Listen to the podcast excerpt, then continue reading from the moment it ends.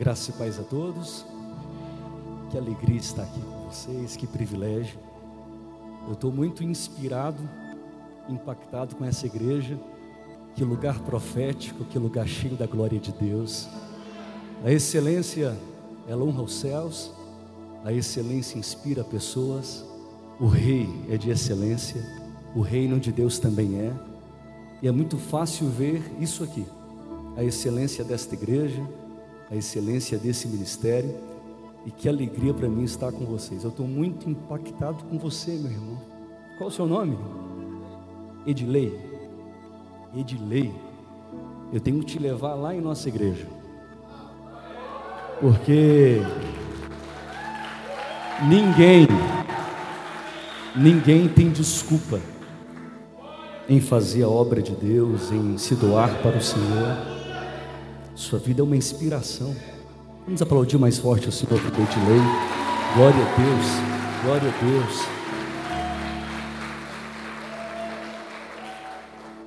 Maestro, uau. Eu estou impactado com a sua vida, glória a Deus. Para quem não me conhece, me chamo Rinaldo, sou casado com a Cecília, eu sou o papai babão da Manuela e do Henrico tenho um casal de filhos lindos. Sou pastor também de uma linda igreja, chamada Igreja Impactados. Pastoreio vários pastores. Nós temos igrejas hoje de impactados em vários lugares. E Deus tem sido muito bom, muito zeloso, muito benigno, muito misericordioso, muito gracioso com a gente.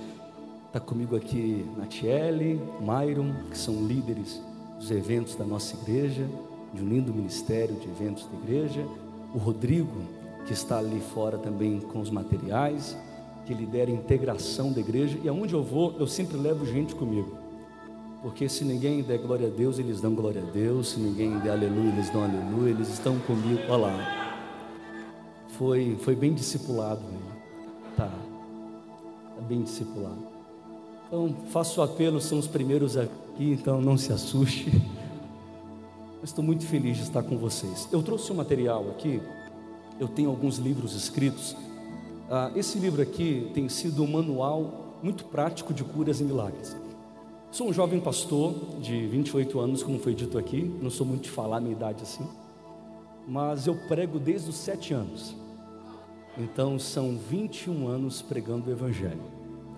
E eu já passei em alguns lugares pregando a palavra, e eu tenho exercido esse ministério de curas e milagres. E esse livro aqui tem sido para muita gente esse manual prático de curas e milagres. Eu me movo nos dons de curar, o dom da fé, a operação de maravilhas. Isso é muito mais evidente no meu ministério. E eu quero muito hoje orar aqui por curas também no final. Quero ministrar isso aqui sobre a igreja. Esse livro eu não tinha ideia de onde iria chegar quando eu escrevi ele eu creio que vai edificar muito, abençoar muito a sua vida. Então falo sobre chaves para curas e milagres, princípios práticos para curas e milagres. E como você deve orar por enfermos, orar por doentes, ministrar sobre enfermos. Você precisa ter esse livro. Eu escrevi recentemente esse livro aqui, 21 dias impactados por um avivamento. É um devocional de 21 dias. Eu falo de histórias que impactam eu falo de John Wesley, Charles Finney, eu falo sobre Moody, eu falo sobre Polarcai Sueter, Henrietta Mox, John Lake, gente que vai inspirar demais a sua vida e o seu ministério. O desafio é ler um capítulo por dia, durante 21 dias, e também está acompanhado de um jejum semanal. Primeira semana, jejum do café da manhã, segunda semana, jejum do almoço, terceira semana, primeira refeição após as 18. Então é um jejum e um devocional de 21 dias e vai te abençoar muito. Um livro é 30 reais, dois livros 50, você pode estar adquirindo ali no final com o Rodrigo. Queridos, eu vou contar uma coisa aqui para vocês que eu não conto, eu não compartilho. Obrigado, Maio. Que eu não compartilho, mas o Espírito Santo ele me impulsiona a contar isso aqui para vocês. Eu vou tentar resumir isso aqui em dois minutos. Vou tentar resumir em dois minutos. Eu sou pastor local. Eu sou pastor titular de igreja local, pastor sênior da igreja Impactados. É, não sou um pregador itinerante, então quando eu vou em uma igreja ministrar, é muito intencional. Eu entendo que eu só vou em um lugar de forma muito intencional, onde o Espírito Santo prepara um caminho, onde é um lugar onde nós teremos aliança em Deus, onde eu posso compartilhar algo. Então eu entendo que eu estou aqui por um propósito da parte de Deus. Não, não, não estou aqui de forma aleatória, cumprindo uma agenda de pregação, porque essa igreja já tem bons pregadores, excelentes pregadores. Então, não preciso de mim para isso. Algum tempo atrás, eu estava na igreja e eu comecei a orar por uma área ao lado do nosso prédio. Eu comecei a orar, comecei a clamar a Deus por essa área. A dona dessa área mora perto da nossa igreja, tem uma empresa perto da nossa igreja. Eles cuidam de condomínios e shoppings no Brasil. E a área que está na nossa igreja é uma área de prédios. Então, é uma região muito cara em Goiânia, porque tem gabarito para prédio. Então, é difícil comprar lotes lá. Daí eu falei para essa mulher, eu falei assim, olha, por que você não vende para a gente essa área aqui? Ela falou, não, isso aí eu não vendo para ninguém. Isso é de família, não tem como a gente vender. Eu falei, poxa, você poderia tanto vender para a gente. Eu já consigo ver aqui a fundação da igreja sendo construída. Estou vendo aqui já a ONG da igreja, nossos trabalhos sociais da igreja. Falou, não, não vou vender isso. Eu comecei a orar por isso. Passou mais ou menos um mês. A Caixa Econômica me liga.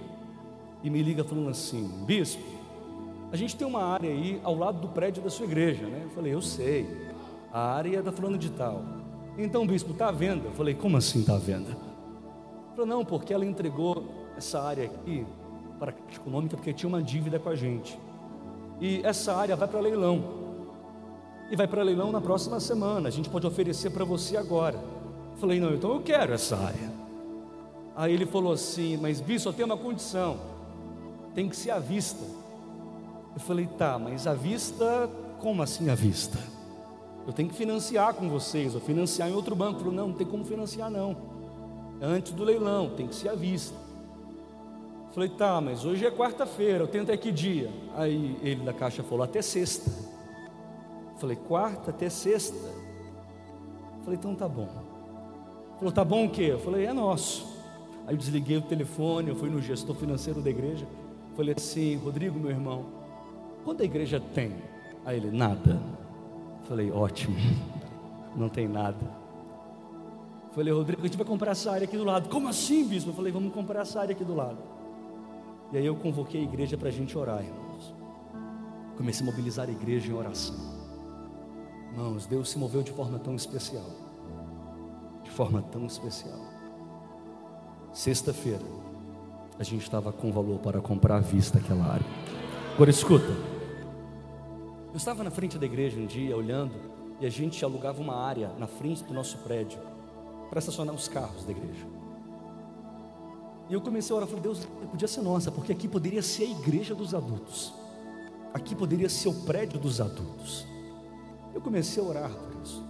A igreja estava na maturidade, mais de dois mil membros inseridos em grupo da igreja, a igreja crescendo de forma saudável. Falei, essa área poderia ser nossa, Senhor. A gente poderia comprar essa área. Comecei a orar nesse propósito. Um dia chega a dona para renovar o contrato de aluguel.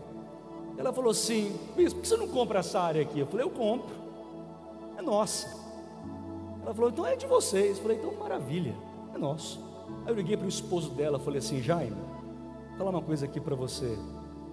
Essa área agora é nossa. Falou, como assim, bispo? Falei, não, falei com sua esposa, fechamos o negócio. Falou, não, minha esposa é doida. Falei, não é doida, não. É nosso, e acabou, já peguei na mão dela, fechamos o negócio. Você é muito corajoso, hein, pastor? Falei, ela é mais do que eu ainda. Ela não sabe o que ela falou. E eu não sou de contar isso aqui na igreja nenhuma, irmãos. Isso aqui é intencional. Aí eu falei isso. Aí ele falou assim: não, então vou ir na igreja. Ele mora num condomínio perto da igreja. Chegou lá, entrou no gabinete, sentou comigo.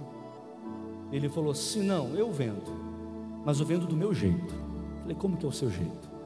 Falou: eu vendo, você tem duas semanas para pagar e tem que ser à vista. Falei, Deus, de novo, à vista, não aguento esse negócio de à vista. Eu comecei a mobilizar a igreja, pastores da igreja, a gente começou a orar, irmãos. A gente não tinha nada em caixa. Você não falou nada, é nada. Não me pergunte como. Deus fez o um milagre. E Deus proveu para a igreja. Eu estava ao lado da igreja e tem uma área na esquina. Isso tem pouco tempo. Isso tem quantos meses? Sei lá, uns seus sete meses atrás, no máximo. E colocaram uma placa de uma incorporadora. Breve aqui, prédio tal, tal. Eu falei, meu Deus, imagina lado da igreja um prédio. Gente morando aqui e jovem gritando. E a minha juventude lá grita, e o povo da igreja é animado, e faz festa, e faz evento. Eu falei, isso aqui vai ser um problema para a igreja. Aí na hora eu chamei os corretores da igreja, o pessoal falei, gente, acha para mim o número desse cara aqui. Eu tenho que falar com ele. Vamos achar, vamos achar. Eu falei, então acha para mim. Acharam o número do dono.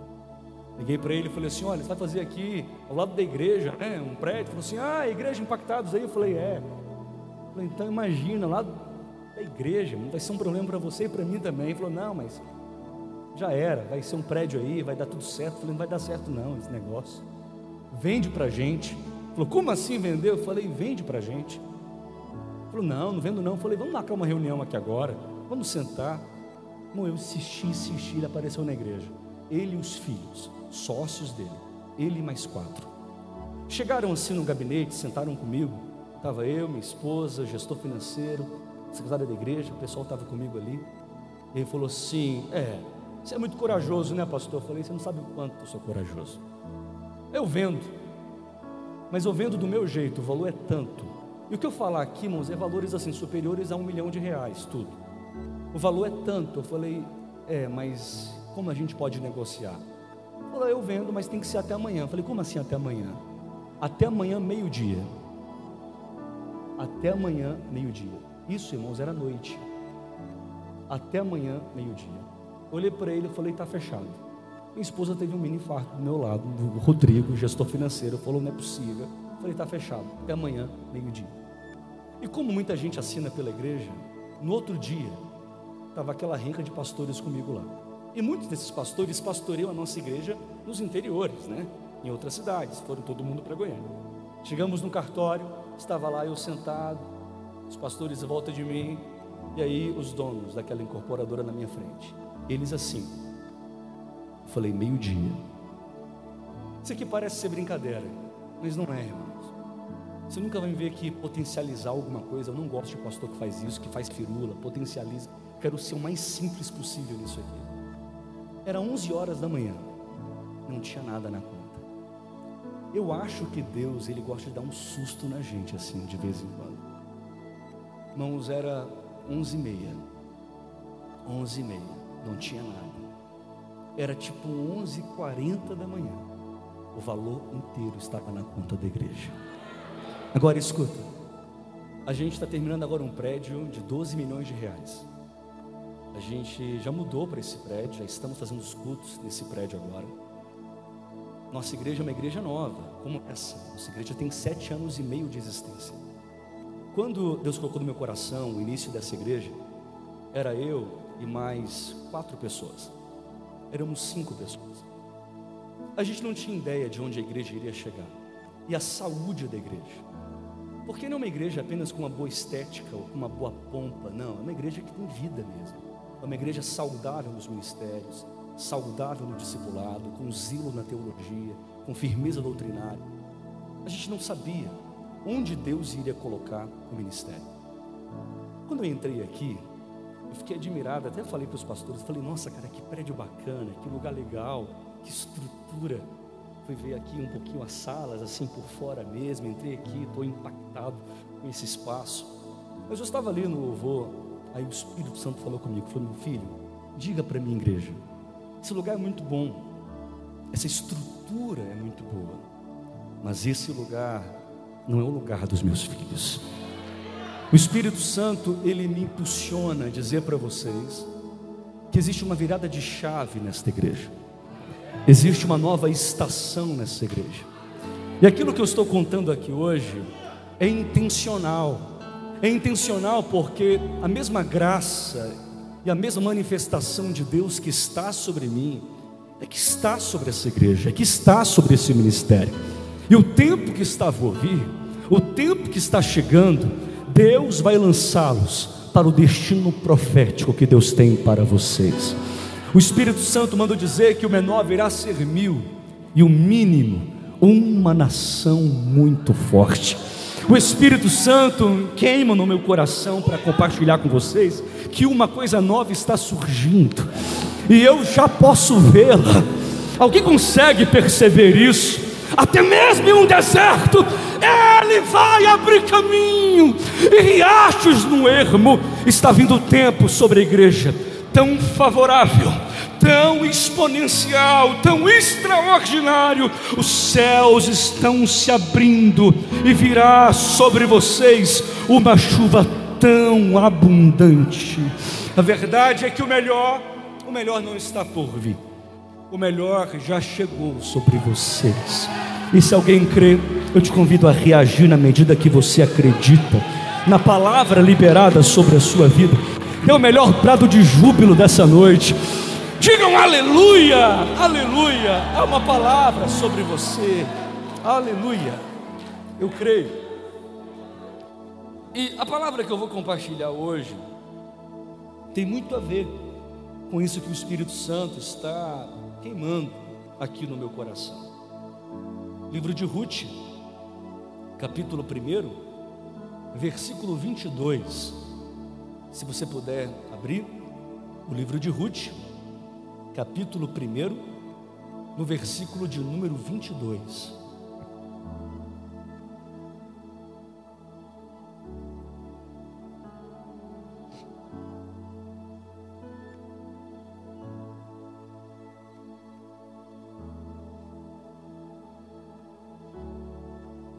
Muitas vezes existem pressões do céu para a gente que podem não fazer muito sentido nesse momento. Muitas vezes acontece isso. Eu aprendi que a fé, a fé não é ausência de dúvida, a fé é a presença da crença. Fé. Agostinho de Hipona diz que ter fé é assinar uma folha em branco e deixar que Deus nela escreva o que Ele quiser. Rick Warren diz que o medo vê o que o homem vê e age baseado nisso. Agora, a fé sempre vai enxergar aquilo que Deus vê e também age baseado nisso. Então, a fé é a convicção do silêncio que nos levará até o infinito. A fé honra Deus e Deus honra a fé. Lá em Belo Horizonte, era uma conferência de curas e milagres. Eu estava ministrando, isso não tem muito tempo, como eu faço sempre, eu chamo no altar pessoas enfermas. E veio uma mulher até o altar. O Espírito Santo colocou no meu coração, me impulsionou, gerou em mim essa percepção, eu liberei para ela uma palavra de conhecimento. Eu falei, minha irmã, eu te vejo grávida, eu te vejo gestante, eu vejo um bebê no seu colo. Quando eu falei isso para ela, houve um alvoroço na igreja. A igreja foi tomada por aquele sentimento.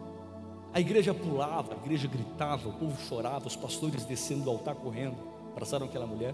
E eu aqui no meu espírito dizendo: gente, não é para tanto. Eu apenas disse que ela vai ser mãe.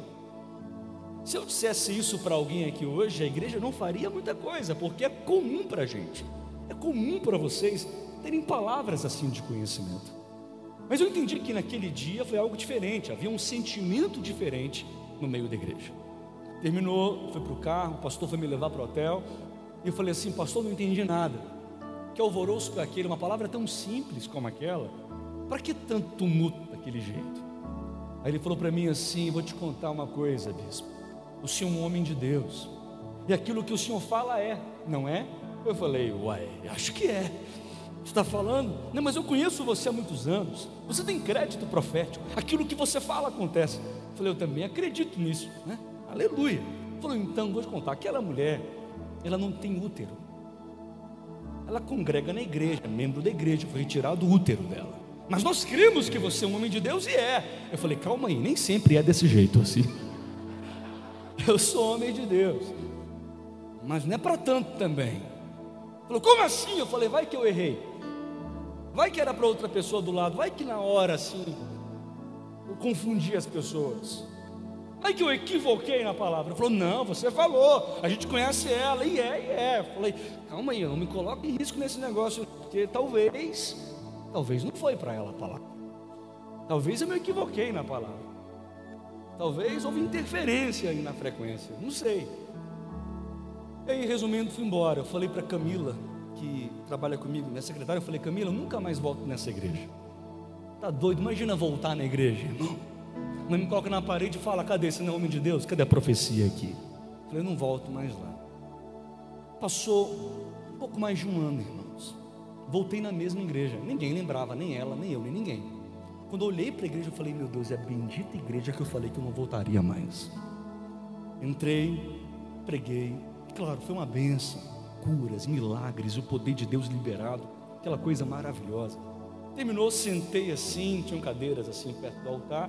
Aí eu fui sentar, aquela paz no coração, não vi aquela irmã. De repente o pastor pega o microfone e fala assim: Bispo, só acha que acabou? Eu falei: Acabou, para mim não tem mais nada para fazer. Ele falou: Acabou não, calma aí, tem uma irmã, tem algo para falar para você. Na hora eu gelei por dentro. Falei: Não é possível que a bendita irmã está aqui no culto hoje. E era ela. Ela vem, ela sobe no altar, só que ela não sobe sozinha. Ela sobe com um bebê no colo. Aí ela sobe com o bebê no colo, ela fala assim: Bispo, o senhor lembra de mim? Olha a profecia aqui. Eu dei um pulo. Falei, claro que lembro, mulher. Tem homem de Deus na terra. Aleluia. Eu fui em direção a ela com tanta convicção, irmão. Falei, é profeta. Mas muita gente não sabe o que é isso. Irmãos, não é ausência de dúvida. Eu também tenho dúvidas.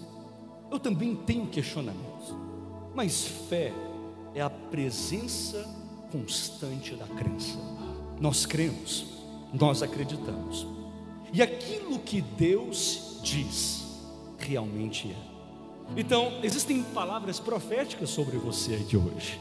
Eu quero muito que você, junto comigo, a gente venha desenhar esse ano, 2023 será um ano mais exponencial da sua vida. Será um ano extraordinário, de muita manifestação de Deus em todas as áreas. E em todas as áreas, milagres sobrenaturais vão se concretizar. Então veja, livro de Ruth, capítulo 1, versículo 22, diz assim o texto sagrado. Então Noemi retornou, e com ela Ruth, a Moabita, sua nora as quais retornaram da terra de Moabe e vieram para Belém no início da colheita das cevadas. Mais uma vez. Então Noemi retornou, e com ela Ruth, a Moabita, sua nora, as quais retornaram da terra de Moabe e vieram para Belém no início da colheita das cevadas. Só até aí, feche os teus olhos. Espírito Santo, fale conosco, nós queremos muito ouvir a Sua voz nessa noite. Tenha liberdade em nosso meio, Espírito de Deus. Tenha total liberdade em nosso meio. A Sua palavra é viva, a Sua palavra é eficaz, a Sua palavra é lâmpada para os nossos pés e é luz para o nosso caminho. A Sua palavra é nossa bússola, nosso mapa, nosso martelo, nosso escudo nossa espada, rologos alites em, rologos alites estim. A sua palavra, Senhor, era e a sua palavra é. Nós cremos na sua palavra, confiamos em sua palavra e queremos ser ministrados nessa noite pela sua santa e poderosa palavra. Essa é a nossa oração em nome de Jesus Cristo. Amém e Meus irmãos, o livro de Ruth é um livro muito pequeno, quatro capítulos, 85 versículos, mas que fala de uma perfeita história de amor. Conta como Ruth tornou-se bisavó de Davi, um dos progenitores do Messias. Ruth representa a igreja como a noiva gentia de Cristo, o belemita que a pode resgatar. Ruth era moabita, uma estrangeira gentia, mas ela foi evangelizada por Noemi, sua sogra. Essa é a figura dos incrédulos, que são pelos cristãos evangelizados. Ruth, ela é discipulada. Após o contato com Noemi, ela então abandonou a vida passada, os velhos hábitos, velhos costumes e passou a seguir ao Deus de Israel. Segundo aos Coríntios, capítulo 5, versículo de número 17 diz: Assim que se alguém está em Cristo, nova criatura é. As coisas velhas já se passaram, e eis que tudo se fez novo. Ruth não sabia que tinha direito ao marido, mas Noemi, sua sogra, informou-a sobre isso. Nós também não sabíamos do direito ao noivo Jesus Cristo, mas nós também um dia fomos informados. Eu vi uma revista no aeroporto certa vez que dizia o seguinte: os quatro maiores fatos da história da humanidade foram, primeiro, a Primeira Guerra Mundial, segundo, a invenção do avião, terceiro, quando o homem foi à lua, e quarto, de forma cômica, né, quando o Brasil foi pentacampeão mundial. Eu olhei e falei: não, não foram esses os quatro grandes fatos da humanidade. E na hora eu fiz uma oração, falei: Deus, traz aqui no meu coração percepção, entendimento, quais foram os quatro maiores fatos da história. Deus fala: meu filho, primeiro maior fato da história foi o nascimento de Jesus. O segundo maior, a morte de Jesus. O terceiro maior, a ressurreição de Jesus. E o quarto maior será a volta de Cristo Jesus. Nada se compara a um projeto eterno, perfeito que o Senhor tem. No capítulo 1 do livro de Ruth, conta essa história, um rápido panorama aqui. Elimeleque e Noemi saíram com seus dois filhos, Malom e Quilion, de Belém de Judá, e foram para a terra de Moab, porque em Belém houve crise, houve escassez. Elimeleque significa meu Deus é rei. Noemi significa agradável, encantadora e amável. Malom significa está enfermo. Quilion significa enfraquecer ou definhar. A história diz que na terra de Moabe Elimeleque faleceu. Tanto Malom como Quilion se casaram. Um se casou com Orfa e outro se casou com Ruth. Orfa significa firmeza e Ruth significa amizade. A história também diz que depois de 10 anos, Malom e Quilion também faleceram. Ficaram três mulheres viúvas, aparentemente sem nenhuma perspectiva. Mas Noemi escutou que Deus havia visitado Belém, trazendo provisão para Belém. Ela disse: Então vou voltar, eu vou retornar nem que eu pegue as migalhas, mas eu vou voltar para a minha terra. No caminho de volta para Belém, ela falou: Minhas noras, não me acompanhem, não há lógica, não há sentido nenhum vocês irem comigo para lá. Não façam isso com vocês, não façam isso com o futuro de vocês. Fiquem com seus pais, fiquem com seus deuses. Orfa então retrocedeu, Orfa então recuou. Mas Ruth declara aquilo que você conhece muito bem, capítulo 1, versículos 16 e 17. Ruth disse assim: Noemi é o seguinte: Aonde tu fores, eu irei. Aonde tu pousares, eu pousarei. O seu Deus é o meu Deus. Ela disse: Aonde você morreu, eu também vou morrer. Eu tenho uma aliança com você. E a aliança não se quebra, não se rompe. Nós temos um pacto. E se você vai, eu também irei. A obediência é um pacto firmado. A obediência ativa o sangue. Quanto mais rápida for sua obediência, maior será o poder de Deus liberado sobre você. E Ruth viu isso, decidiu obedecer e foi. Ambas estavam na terra de Belém. Olharam e disseram: Olha só, aquela ali é Noemi. Noemi significa agradável, amável, encantadora. Ela diz assim: Não me chamem de Noemi, me chamem de Mara, amargurada. Eu já fui Noemi no passado, mas hoje eu sou Mara. Existe uma decisão, existe uma escolha, e a gente sabe que a nossa ação determina a reação de Deus. A gente sabe que uma ação de fé provocará uma reação do milagre do Senhor. A gente sabe que a nossa atitude determinará a nossa altitude a nossa decisão, onde Deus então ele vai nos colocar. E o texto diz que tanto Ruth como Noemi saíram de Moabe e foram para a terra de Belém. Moabe ficava a leste do Mar Morto. Belém situa-se a mais ou menos 8 quilômetros do oeste de Jerusalém. De Moab para Belém, 80 quilômetros. Em Moab, adoradores de Quemos. Belém, Bet Casa. Belém significa a casa do pão. Moab é o mundo, é uma terra de desgraça. Mas Belém é o reencontro com Cristo, é uma terra de grande bonança. Moab fala de incredulidade mas Belém fala de um lugar da manifestação do sobrenatural de Deus. Moabe é um lugar de derrota, mas Belém é um lugar de vitória. Moabe é um lugar de tristeza, mas Belém é um lugar de alegria. Em Moabe é impossível, mas em Belém todas as coisas são possíveis. Em Moabe não vai dar certo. Em Belém tudo já deu certo, porque Belém é o lugar que o milagre que transcende o universo, ele é manifestado.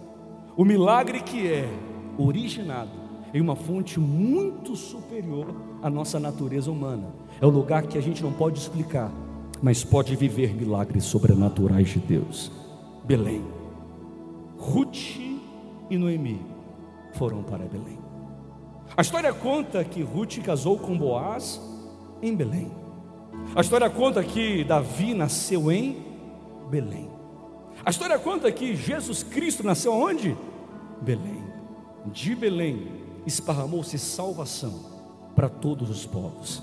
Belém é o lugar que o sobrenatural de Deus é concretizado. A palavra que arde no meu espírito nessa noite é essa.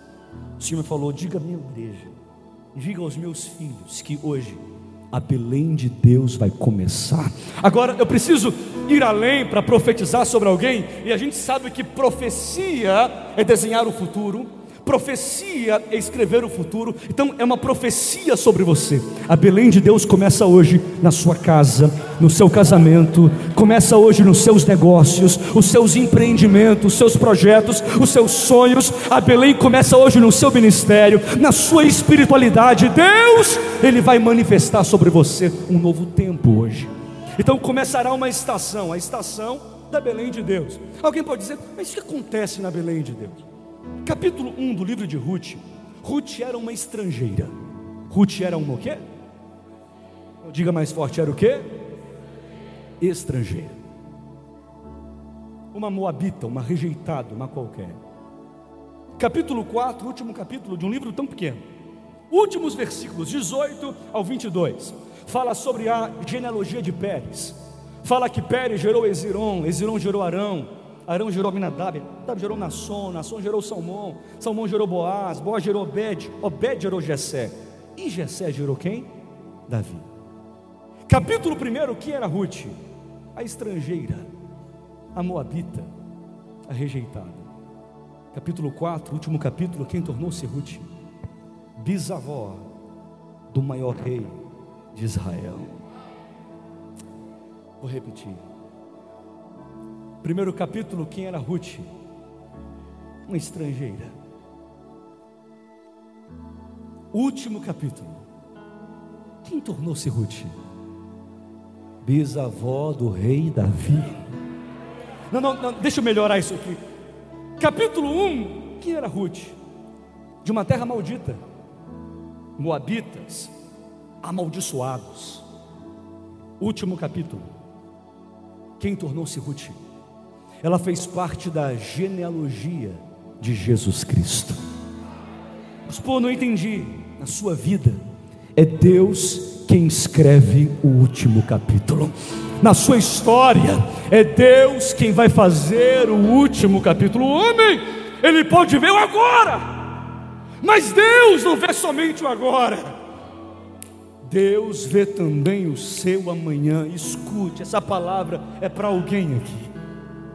Eu imagino Deus sentado no seu trono de glória, olhando para você hoje, dizendo: Meu filho, isso é hoje. Porta fechada, causa perdida, família destruída, isso é hoje. Eu sou Deus, eu não vejo somente o hoje, eu vejo também amanhã. E o seu amanhã, porta aberta, causa ganha, família transformada. Então, Deus levanta gente que nós jamais deligaríamos poder algum, e ele faz desses ferramentas extraordinárias na terra. Quem era Jacó? O enganador, tornou-se o pai da nação de Israel. Quem era José? Um escravo, salvou sua família. Quem era Moisés? Pastor de ovelhas e assassino. Foi ele que tirou o povo de Israel da escravidão e conduziu até a terra prometida. Quem era Gideão? Um fazendeiro, livrou Israel das mãos dos midianitas. Quem era Jefité? Filho de uma prostituta, libertou Israel das mãos dos amonitas. Quem era Ana, dona de casa? Tornou-se a mãe de Samuel. Quem era Davi? Garoto pastor, caçulinha da família, tornou-se o maior rei de Israel. Quem era Esdras? Escriba, liderou, herdou na Judá e escreveu alguns livros da Bíblia. Quem era Esther? Escrava, salvou o povo do massacre. Quem era Maria? A moça amável, tornou-se a mãe de Cristo. Quem era Mateus? Coletor de impostos, tornou-se um apóstolo. Quem era Pedro? Um pescador, tornou-se aquele que escreveu duas cartas do Novo Testamento. Paulo, 1 Timóteo capítulo 1, versículo 15, o principal dos pecadores, ele se auto-titulou assim, nas mãos de Cristo, ele tornou-se príncipe dos pregadores. Quem era Ruth? Ruth era uma estrangeira, uma amaldiçoada. Quem era Boaz? De Raabe descendente. O nosso Messias, ele veio dessa linhagem. Deus não vê como o homem vê. Deus não trabalha como o homem trabalha. Deus não faz como o homem faz. Deus levanta os fracos para confundir os fortes, os loucos para confundir os sábios, os que não são para aniquilar os que são, para que nenhuma carne se glorie perante o Senhor. O Espírito Santo queima no meu coração. E eu tenho que dizer isso para alguém: se prepare para aquilo que Deus fará por meio de você, aquilo que será liberado sobre o seu ministério, e este tempo é um tempo favorável para que isso aconteça. Todos olharão e dirão: sobre ti está as mãos de Deus. Há uma palavra sobre você. Mesmo que diga, estou esquecido, esquecido, não deixou de ser escolhido. Estou terminando. Ruth representa a igreja. E o que é igreja? A palavra eclesia, a palavra igreja, chamados para fora, o que é ser igreja? A verdade é que eu não sou igreja, e nem você é igreja, porque nunca houve, nunca haverá uma igreja no singular. Nós somos igreja. Então nós somos o corpo de Cristo. Assim como eu não sou a noiva de Cristo, nem você é a noiva de Cristo. Agora nós somos a noiva de Cristo. É por isso que a gente não frequenta uma igreja. A gente frequenta um monte de lugar. Frequenta shopping, restaurante, loja, aeroporto, igreja. A gente pertence. Então, pertencimento. A gente faz parte de uma família. Pertencemos a um corpo. É por isso que não dá para ser igreja e glória a Deus pela tecnologia. Glória a Deus por isso. Mas não dá para ser igreja a vida toda em casa. Vendo um pastor na internet pregando. Para ser igreja, tem que pertencer ao corpo, tem que ser comunidade. Para ser igreja, tem que estar inserido, tem que se envolver. Igreja que é isso? Ruth é a boa representação da igreja, porque igreja é um lugar de adoração, e que adoração linda a gente hoje presenciou, e a gente hoje aqui, junto com a equipe de louvor, temos aqui adorar a Deus, exaltá-lo, engrandecê-lo. Mas a Bíblia diz, João capítulo 4, versículo 23, que essa é a hora e nós somos esses adoradores. Amém. Agora, a palavra adorar é servir, submeter. Isso é adorar, uma vida de adoração. Então, igreja é um lugar de adoração. Eu estava em Moçambique e a gente tem hoje 25 igrejas lá em Moçambique. E eu estava em uma cidadezinha chamada Dondo. Dondo é uma cidade perto de Beira, lá em Moçambique. Eu estava, era um domingo pela manhã, e eu almoçava com uma família lá em Dondo.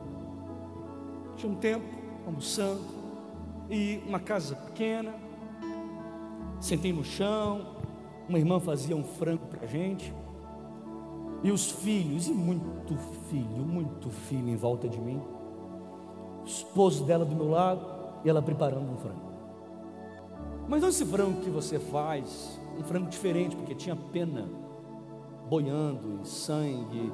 E para piorar, não tirou as vísceras do frango. Então, era uma cena assim, esquisita de se ver. E eu não tenho frescura com nada, não tenho exigência, não, não eu como tudo, que me der tá bom. Eu estava ali sentado olhando para aquele frango, dizendo: Senhor, tu me conheces. Eu não vou comer isso aí, não. De verdade, eu estava naquela oração: Deus, passa de mim esse cálice aqui agora. Mesmo, eu estava nessa oração. E eu falei: Deus, não dá para comer, não vou comer, não dá para comer, não vou comer. Aquele irmão, aquele frango, preparando, aquele cheiro se alastrando ela começou a cantar uma música. Ela, e na música dela era basicamente assim: Deus, eu não tenho coisas, eu tenho o meu coração, eu te entrego o meu coração. Quando eu ouvi aquilo, muita coisa mexeu dentro de mim. Eu disse para ela, falei, irmã, é uma honra estar aqui, é um privilégio estar aqui. Ela começou a chorar e falou, não diga isso. Nós trabalhamos um ano inteiro para comprar esse frango. Eu falei, como que é? Aí ela repetiu: Nós trabalhamos o ano inteiro para comprar esse frango. Falei: Como assim? Aí ela: Nós nunca antes tivemos a chance de comer um frango.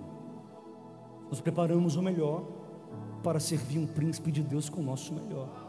E nós queremos te dar o que a gente nunca antes teve chance de comer. Irmãos, eu comi aquele frango que eu sinto na boca até hoje o gosto do frango, mas foi a melhor refeição de toda a minha vida. Porque isso fala realmente o que é adoração. Muita gente pode achar que adoração é apenas 21 bilhões de dólares, que foi a oferta de Davi ao templo, equivalente na moeda de hoje, 21 bilhões de dólares, de acordo com Robert Morris. Alguém pode falar que adoração é apenas a oferta de Maria, o salário de um ano inteiro. Mas oferta pode ser também tudo que uma viúva tem. O que realmente é adoração? O que realmente significa isso? Eu lembro o primeiro carro que eu comprei na vida. Eu comprei um Golf. E carro era carro para mim. Mas Golf era Golf. Eu olhava assim para o Golf e dizia: Meu Deus, eu quero ter um Golf desse. Eu queria um Golf. Por quê? Aqui também tem uma história parecida. É teto solar, esse esporte, esse. Eu falava, eu quero ter esse carro aqui. Eu dizia, eu vou ter um carro desse. Eu comprei esse carro. Muita gente olha para mim e muita gente tem sempre um pré-julgamento, né? Ah, bispo, pô, cara empresário, então nasceu num berço de ouro. Não nasci.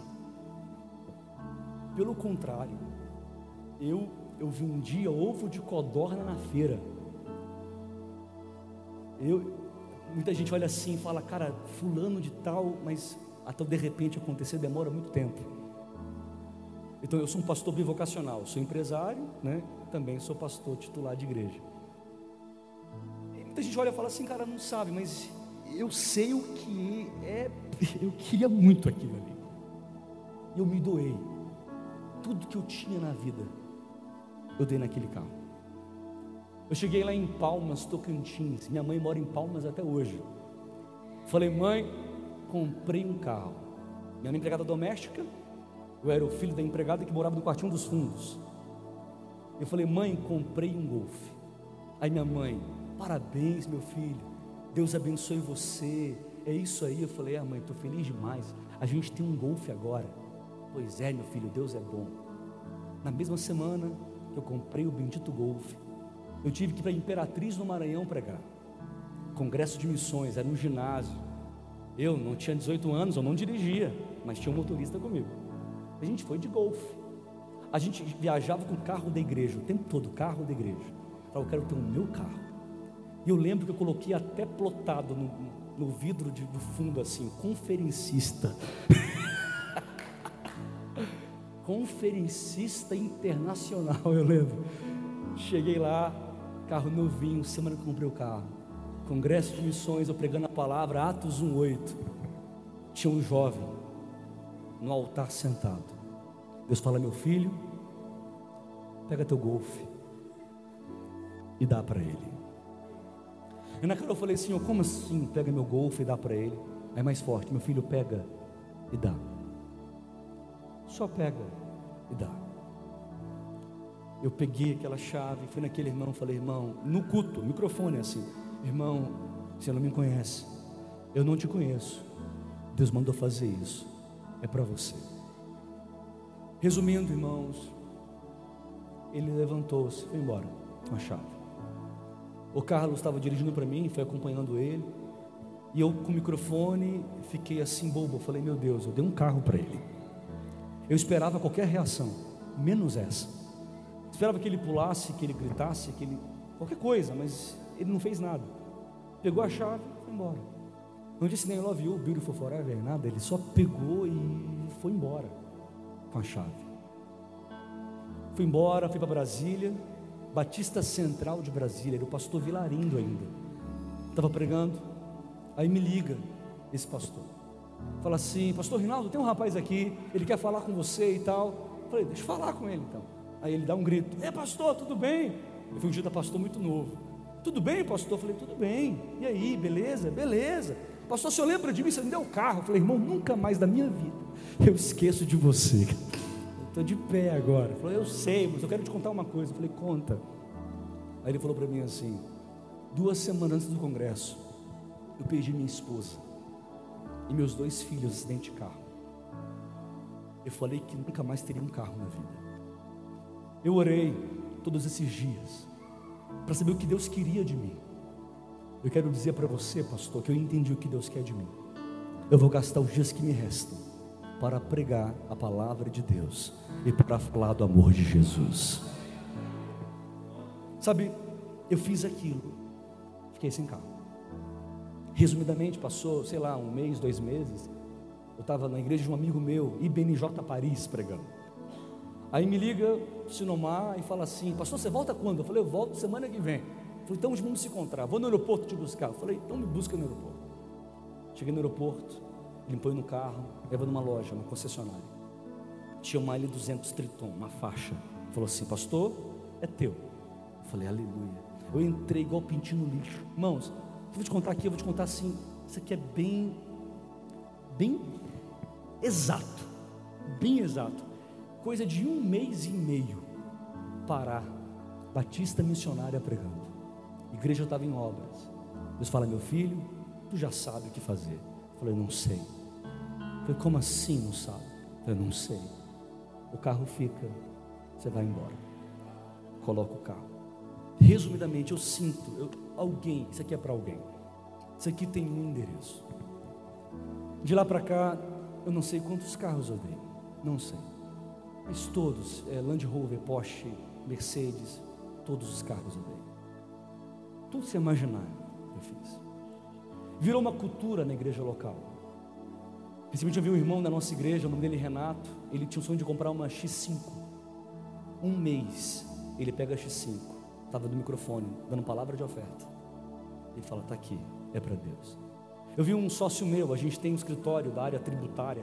Aí ele pega assim o carro dele e fala: está aqui o meu carro, Deus mandou dar. Aí vi um pastor, pastor Lucas, está aqui meu carro, eu tenho que dar. Eu comecei a ver uma cultura, irmãos sendo exponenciais, sendo extravagantes. Adoração é muito mais que a gente professar alguma coisa, é demonstrar com a vida, uma vida de adoração. O que é igreja? O que realmente significa ser família espiritual? Ser corpo, ser igreja de Jesus. Igreja é um lugar de cura e restauração. Lucas capítulo 10, versículo 34 diz: aproximando, atou-lhe feridas, deitou azeite, vinho, pôs na cavalgadura, levou para uma estalagem e cuidou dele. Igreja é lugar de cura e de restauração. O que é ser igreja? Obrigado. Curas e restaurações acontecem em um ambiente como esse, de graça. E graça é abundante aqui, porque aquilo que Deus faz é pela sua graça. A gente não merece nada. Não merecemos curas, libertações, não merecemos ser salvos. Não é a graça de Deus. Onde a graça se manifesta, também cura e restauração se manifesta. Então esse ambiente é um ambiente assim. Ambiente de cura e ambiente de restauração. É maravilhoso saber que Deus ama realizar essas coisas. É maravilhoso ver um Deus que intervém e que sempre intervirá em nossa história. Deus ama fazer isso. Você é muito nova, né? Qual a sua idade? 19 anos. O Espírito Santo me manda dizer para você que mesmo você sendo tão nova, Deus está agora desatando as suas mãos desatando os seus punhos. Deus está agora te livrando da morte. Eu vi um espírito de morte perto de você. E eu vi esse espírito partindo, indo embora, agora, no nome poderoso de Jesus Cristo. Eu sei, eu sei da manifestação de Deus sobre você porque eu vejo isso. Mas o Espírito Santo mandou dizer que nunca mais palavras de morte prevalecerão na sua mente. Nunca mais palavras de suicídio vão invadir o seu coração e a sua mente. Deus mandou dizer que Ele está te livrando, mas está hoje também escrevendo uma nova e linda história na sua vida. O Espírito Santo me impulsiona para dizer para você que hoje existe uma linda intervenção de Deus na sua casa. Deus fala para você: aquieta a sua alma, porque Ele transforma, não em um inferno, mas em um pedacinho do céu, em um lugar que a paz de Deus se manifesta. Toda intriga, toda obra maligna cai por terra agora. E a manifestação de Deus, o poder de Deus, é liberado tão graciosamente sobre vocês. Apenas veja o cuidado de Deus contigo. Milagres se manifestam pela fé. A fé honra Deus, Deus honra a fé. E a gente tem que ter uma fé ativada. Fé. A Bíblia ensina que o justo viverá por fé. A Bíblia ensina que nós andamos por fé e não por vista. A Bíblia ensina que nós adoramos a Deus através da fé. E que o Deus que a gente serve, ele é galardoador. Ele é recompensador daqueles que o buscam. Fé. A fé faz isso. Em meio a um deserto, a uma terra seca, a fé faz criar um rio, fontes, fé. Uma fé sobrenatural.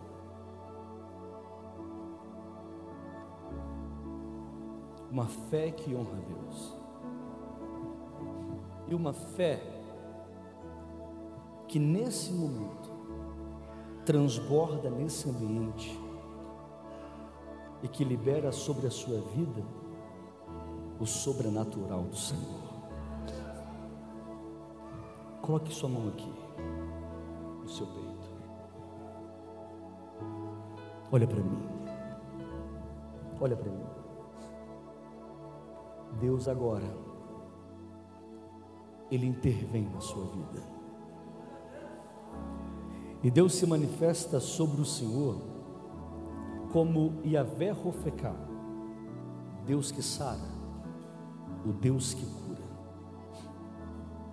Eu vi uma sala de cirurgia, eu vi médicos em sua volta, e eu vi o seu peito aberto. Mas eu vejo agora a ação sobrenatural de Deus sobre você. O Espírito Santo me manda dizer que todo espírito de enfermidade cai por terra agora. Todo ataque eu rejeito agora. Toda dor, toda pontada, todo espírito de enfermidade não terá permissão para prevalecer contra a sua vida. Existe a manifestação do sobrenatural de Deus agora.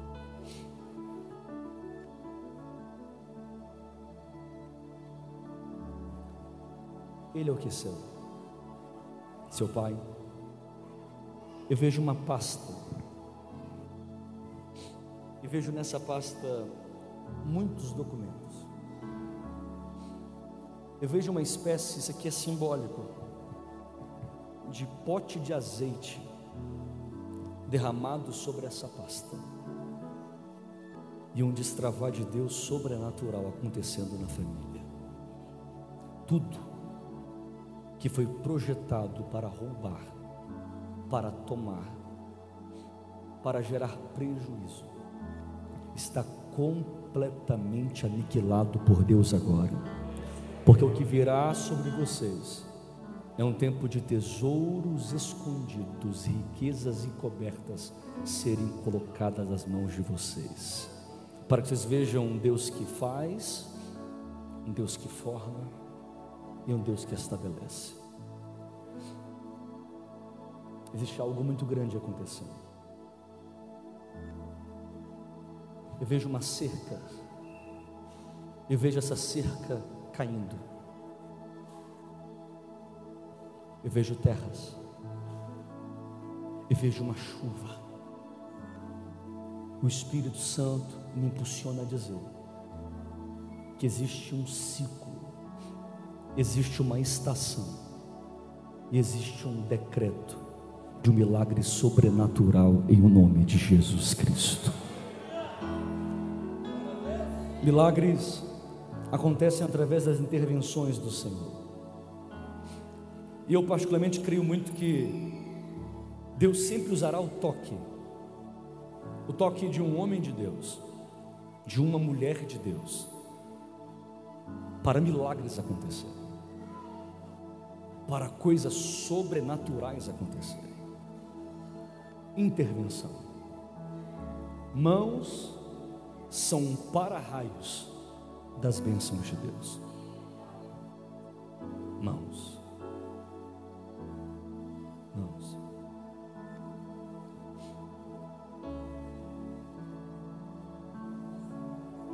Abra suas mãos.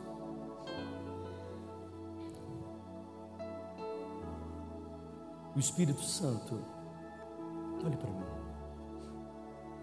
Ele me manda dizer algo para você. Faz parte do louvor?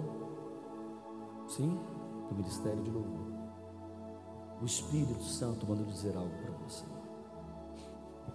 Eu vejo um espelho muito grande na sua frente. Eu te vejo com vestido de noiva.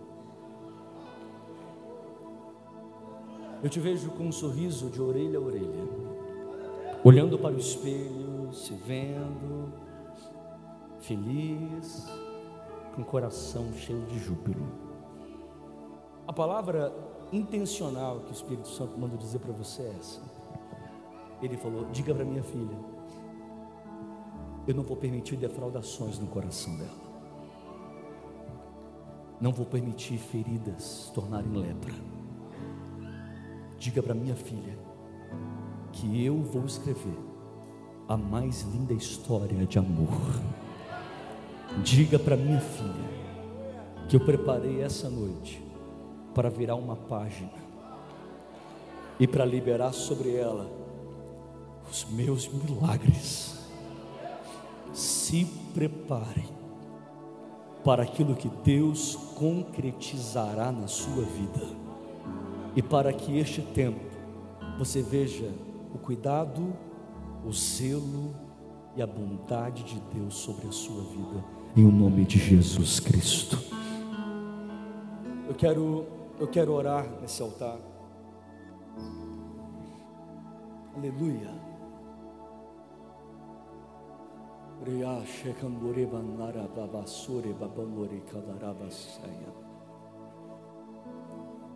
Igreja é um lugar de amor. João 15, 9, como o Pai me amou, também vos amei a vós. João capítulo 15, versículo 13, fala que ninguém tem amor como esse. Então, onde tem muito amor, tem muitos milagres. Esse lugar é um lugar de amor. É um ambiente de amor, tomado por amor. Então, não tem como Deus não fazer, não tem como Deus não realizar. Então, existe isso aqui. Existe esse ambiente favorável. Pastora, o Espírito Santo me impulsiona para dizer isso.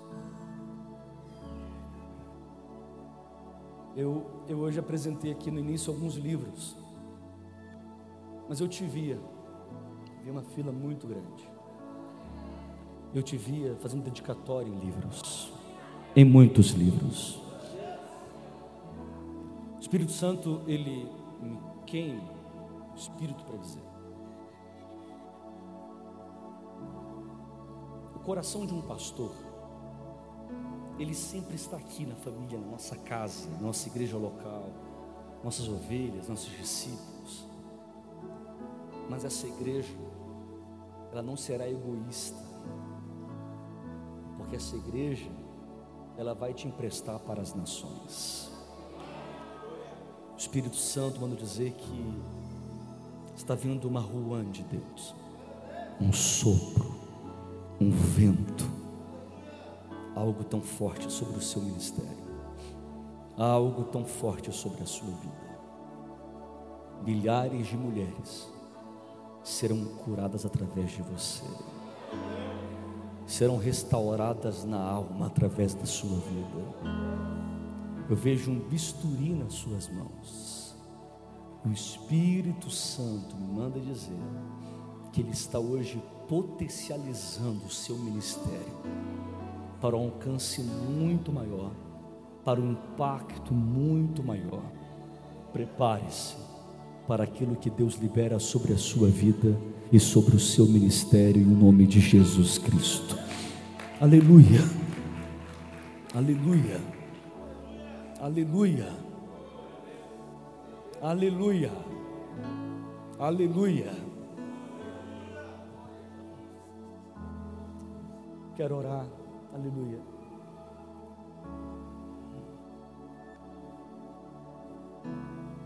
Eu estou vendo muitas câmeras. E não são essas câmeras. Eu estou vendo muitas câmeras.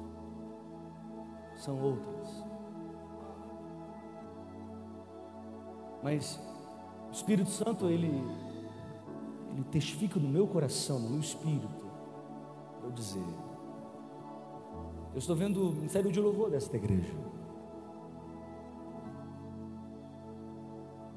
Eu estou vendo algo muito forte acontecendo aqui.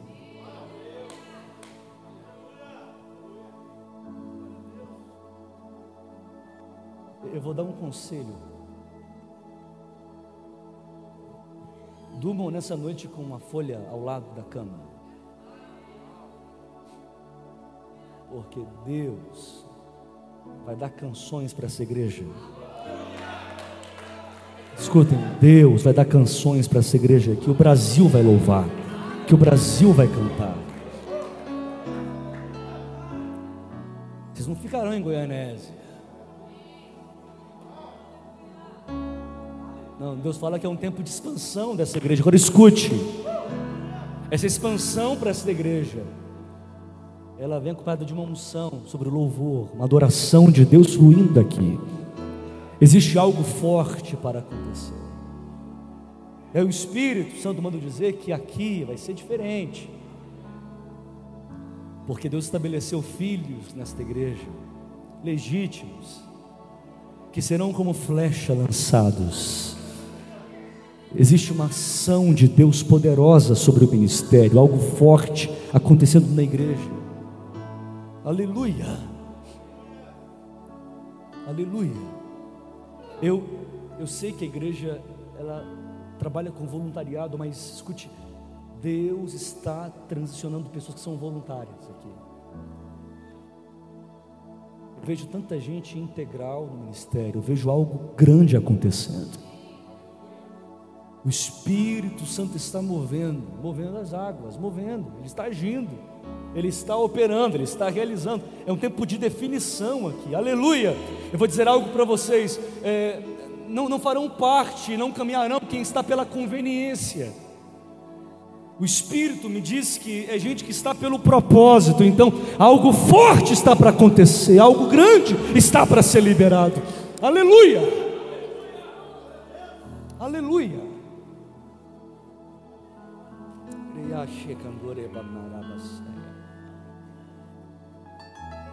Da.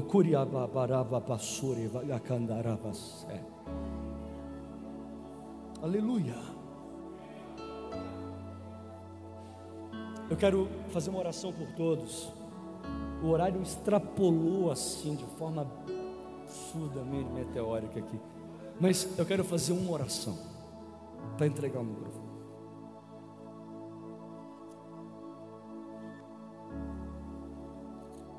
Duas rápidas orações. Primeira oração que o Evangelho ele é o poder de Deus e é o poder de Deus para a salvação de todo aquele que nele crê. Então, sem firula, se você crer nisso, que o Evangelho é o poder de Deus para a salvação. Você que está aqui e está frio na fé, olha, bispo, eu estou frio, me afastei, me distanciei eu já fui firme, não estou mais assim, já fui constante. Hoje eu estou inconstante na fé. Eu quero orar por você.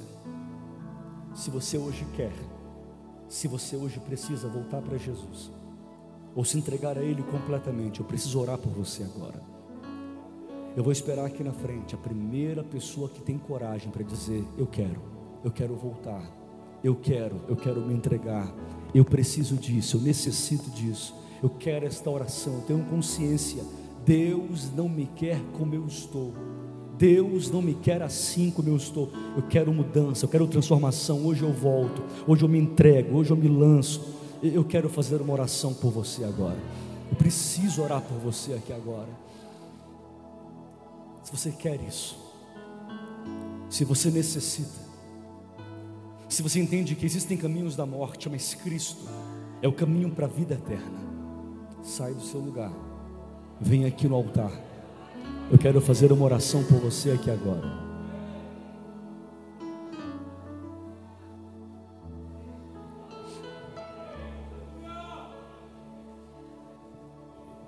Bispo, eu quero me entregar a Jesus Cristo hoje pela primeira vez. Se tiver alguém, sai do seu lugar e venha no altar. Eu quero orar por você. Preciso orar por você.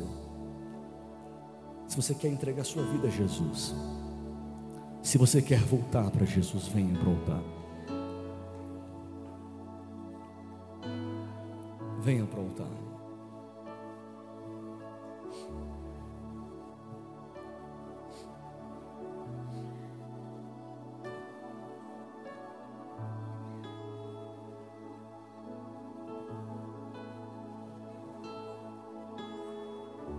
Quero otimizar com uma pergunta aqui. Existem cegos e surdos aqui hoje? Cegos e surdos aqui? Se tiver, levante as mãos.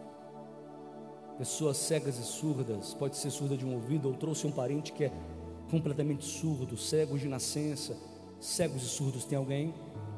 Alguém que perdeu a audição, pode ser de um lado, pode ser você. Quem mais? Só levanta a mão para ouvir você. Quem? Aqui uma pessoa. Quem mais? Você, irmã, perdeu a audição? Foi isso? Tem muito tempo? Vem cá.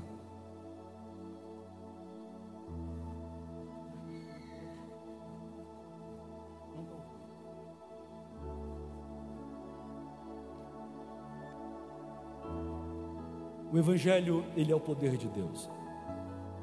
Você falou que aqui está ouvindo? Sim. Aqui não. Não. Abra suas mãos. Façam assim todos, por favor. Alguém diga: Jesus, tu és a cura. Alguém diga: Jesus, tu és o milagre.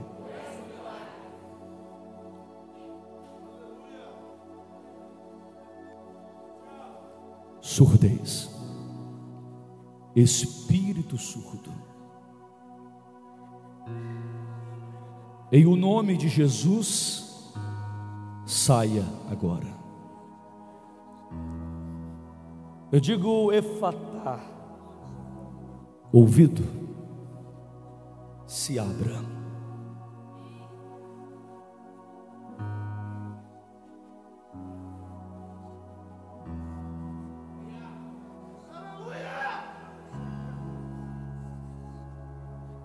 Em o nome de Jesus. Em o nome de Em o nome de Em o nome de Jesus. Escute perfeitamente agora.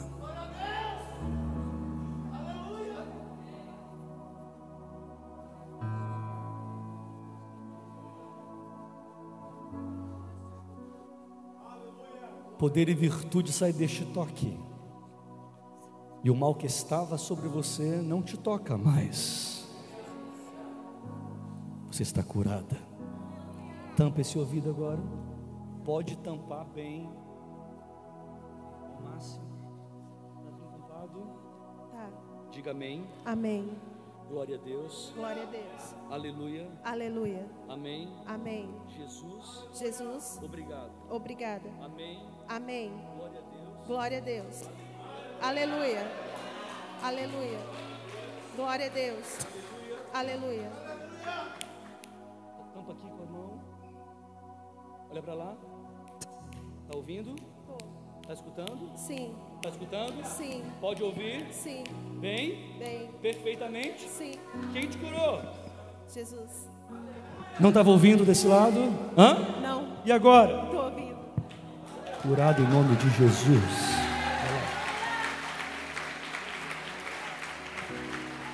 Aproveitando esse ambiente profético, o Evangelho, ele é o poder de Deus. Vocês estão me ajudando agora também aqui.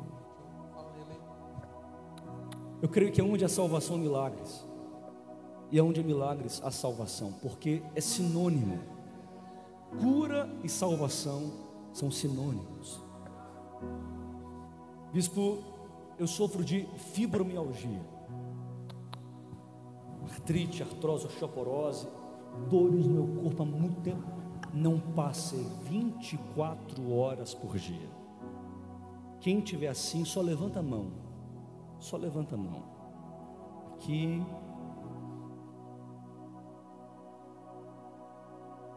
Ali. Aqui. Irmã, seu corpo inteiro dói. O tempo todo. Vem cá perto de mim.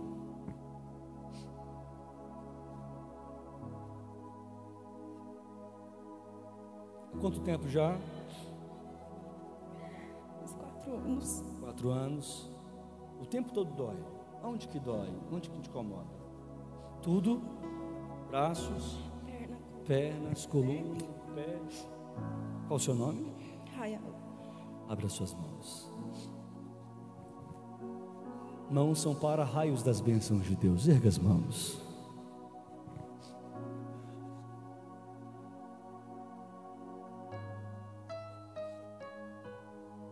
Essa não é a minha mão. Essa é a mão de Deus. E o poder de Deus se manifesta sobre o seu corpo. A Bíblia fala que o Senhor é aquele que sara, que pelas pisaduras de Cristo fomos sarados, que Jesus levou sobre si todas as enfermidades, e que aonde Cristo andava, todos eram curados. O nome de Jesus é a nossa maior autoridade, a nossa suprema autoridade. Ei, o nome de Jesus, fibromialgia, dores nos braços, juntas, coluna, pernas, pés, dores crônicas, eu digo artrite, artrose, osteoporose, eu digo todas as enfermidades, todas as dores, é uma ordem no nome de Jesus. Agora, saia! Em o nome de Jesus. Seja livre agora. Completamente livre agora. Em o nome de Jesus Cristo. Aleluia.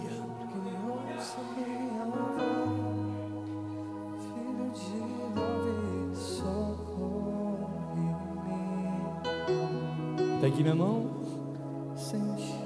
Essa não é a minha mão, essa é a mão de Deus. O poder de Deus se manifesta sobre o seu corpo. E o mal não vai lhe tocar mais uma vez. Relaxa o corpo. Movimente agora, vamos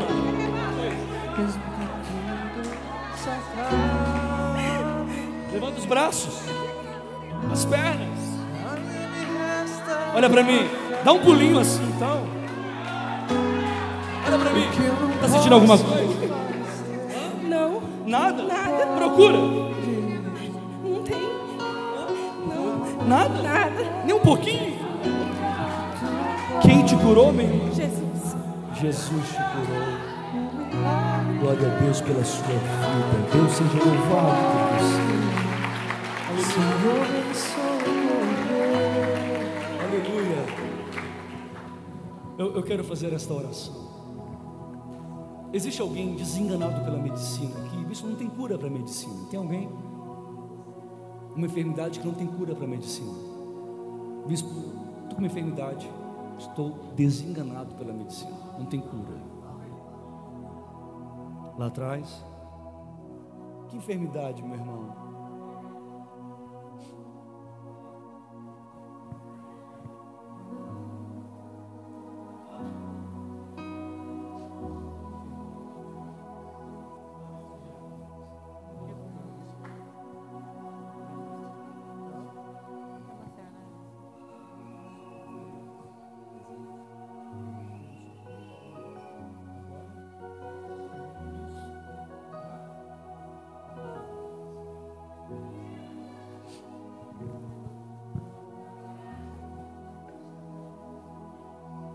Essa não é a minha mão, essa é a mão de Deus.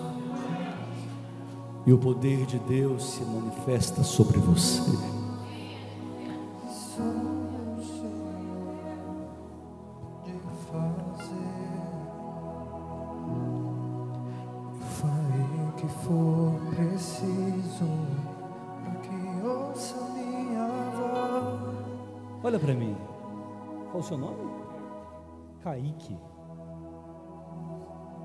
Você faz o que aqui na igreja?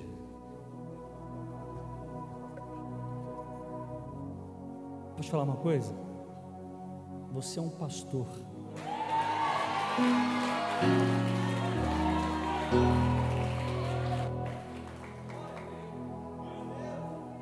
Eu vejo o manto pastoral sobre você. Eu não vou orar por você. E você não será curado. Você já foi curado.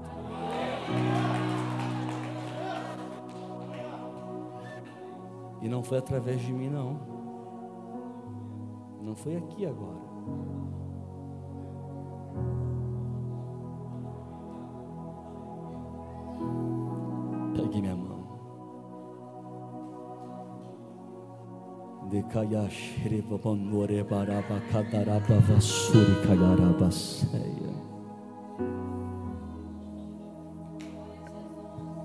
De papono ya kanderia banore baba ya kandore vapa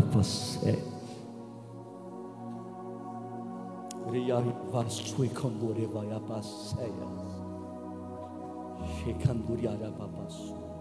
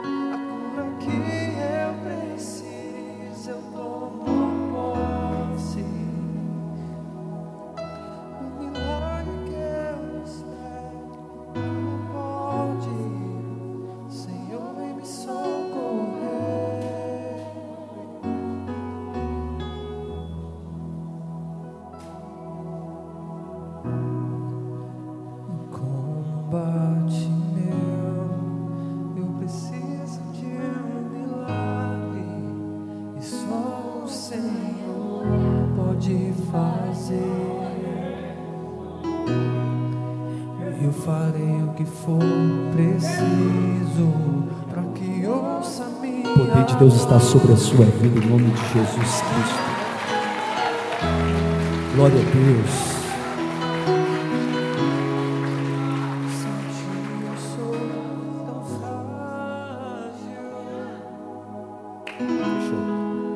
Glória a Deus. Está curado, completamente curado em nome de Jesus Cristo.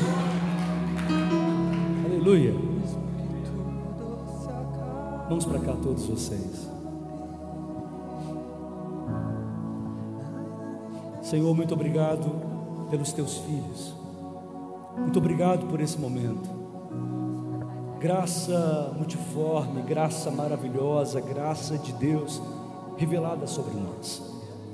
Sua palavra ensina, 1 Timóteo, capítulo 1, versículo 15, que esta palavra é fiel e digna de toda aceitação. É sua palavra que nos ensina, 2 Timóteo, capítulo 1, versículo 12, por cuja causa padeço também isto, mas não me envergonho, porque eu sei em quem eu tenho crido, e eu estou certo de que Ele é poderoso para guardar o meu depósito até aquele dia. Obrigado por esse momento, obrigado pelos teus filhos, Senhor. O maior milagre que existe, o milagre da salvação, o milagre da transformação. E hoje, Pai, a gente se alegra diante do Senhor, porque Sua palavra diz, Lucas capítulo 15, versículo 10, que existe agora alegria diante dos anjos. E se o céu está assim, nós também estamos aqui na terra tão alegres, tão contentes, nosso coração tão em júbilo, porque a bênção de Deus se manifesta de forma tão especial e preciosa sobre os teus filhos. Muito obrigado por esse momento. Louvamos ao Senhor por tudo e cremos que a cruz de Cristo é a ponte para o céu. Assim oramos em o nome de Jesus. Amém e amém. Se você crê, mão direita ao céu, mão esquerda ao céu. Aplauda o mais forte que você puder aplaudir. Deus seja louvado. Muito obrigado. Glória a Deus. Deus abençoe. Deus abençoe. Deus abençoe sua vida poderosamente.